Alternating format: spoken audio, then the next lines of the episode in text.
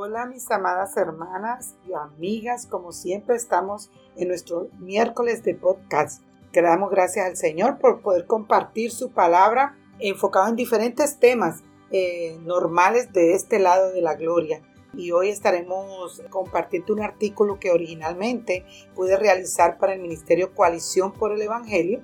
Eh, pueden encontrarlo en mi página liana.yambes.org que cada lunes se, sacan eh, artículos escritos y los miércoles los hacemos por podcast. Esto con el fin de poder eh, animar a seguir compartiendo en diferentes formas el Evangelio y la palabra del Señor.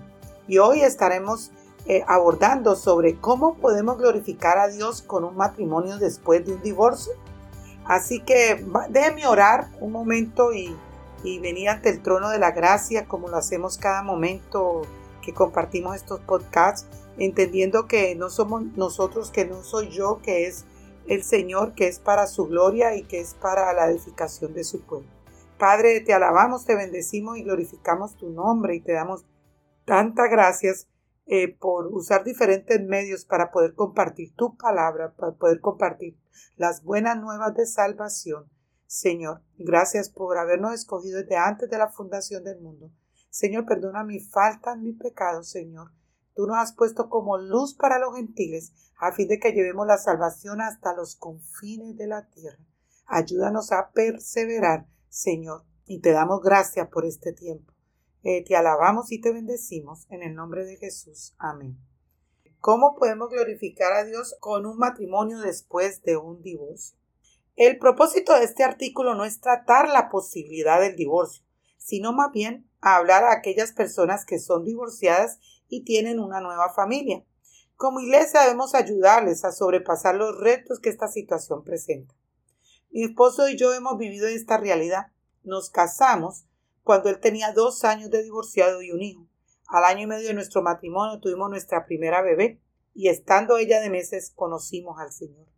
Por supuesto, fueron tiempos muy difíciles y es preciso que siempre recordemos que si alguno está en Cristo, nueva criatura es, las cosas viejas pasaron, ahora han sido hechas nuevas. Segunda de Corintios 5, 17.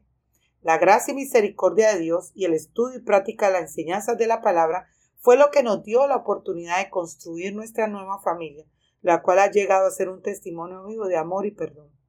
Asumiendo que eres divorciado, divorciada y has formado una nueva familia, déjame darte algunos consejos prácticos a considerar. Primero, considera la importancia de las disciplinas espirituales. Las disciplinas espirituales deben ser nuestra prioridad para nuestra formación y crecimiento como cristianos. Estas disciplinas, lectura de la palabra, oración, meditación, ayuno, adoración, confesión de pecados, son esenciales en nuestro caminar y te ayudarán a enfrentar las diferentes situaciones con el espíritu correcto.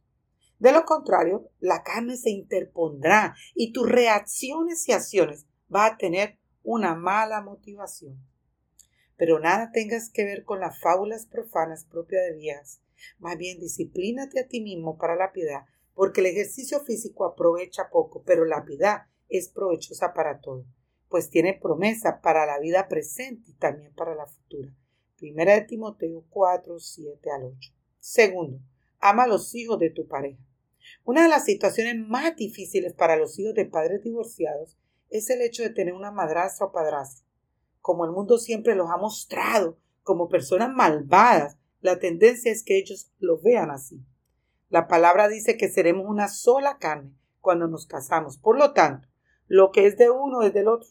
A pesar de que no seas el padre o madre biológico o biológica, debemos amarlos como si fueran nuestros. Si tienes hijos en tu nuevo matrimonio, enséñales a amar a su hermano, hermana, sin diferencia alguna. Primera de Corintios 13, 4, 5 nos dice, el amor es paciente, es bondadoso, el amor no tiene envidias, el amor no es atacioso, no es arrogante, no se porta indecorosamente, no busca lo suyo, no se irrita, no toma en cuenta el mal recibido. Procura que se sienta parte de la familia que sea respetado y no visto como un entrometido. Tercero, mira a la expareja de tu pareja como una oportunidad para evangelizar y vivir la santificación. Cuando hay hijos de un matrimonio anterior, es inevitable el hecho que tengan que seguir hablando y compartiendo con la expareja cada momento importante de su vida, al igual que en las ineludibles dificultades.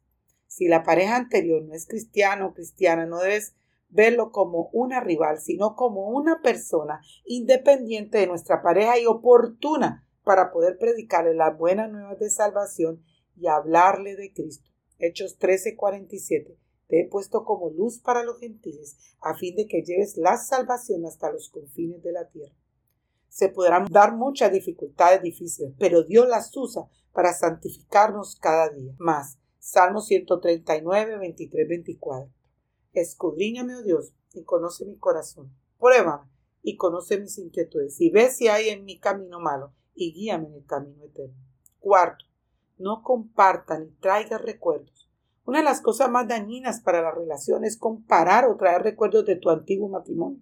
Recuerda, es una nueva etapa de tu vida, una persona diferente y si es cristiana es un hermano o hermana en Cristo para ti.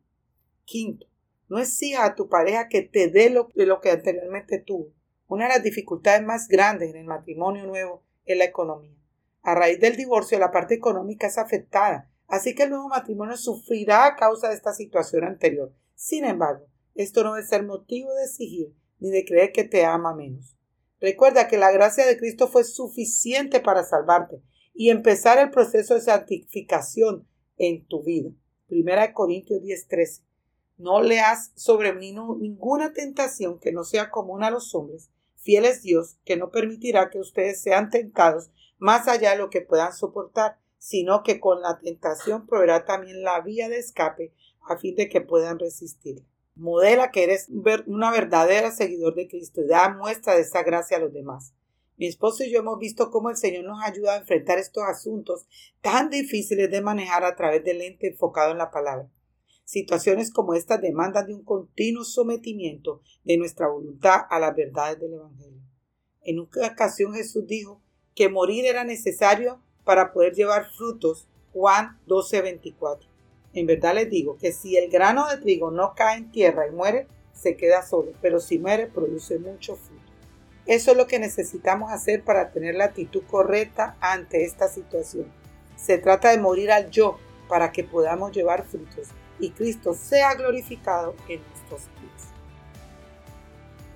Bueno, mis amadas hermanas, amigas, espero que haya sido de gran bendición eh, este artículo enfocado en la palabra y viendo las realidades que hay en nuestro mundo. Que el Señor nos ayude a ser sabios, a ser amables, a ser consejeros, a ser confrontadores con, por medio de la palabra, pero también restauradores de las vidas de matrimonios que se unen de nuevo. Que Dios les bendiga.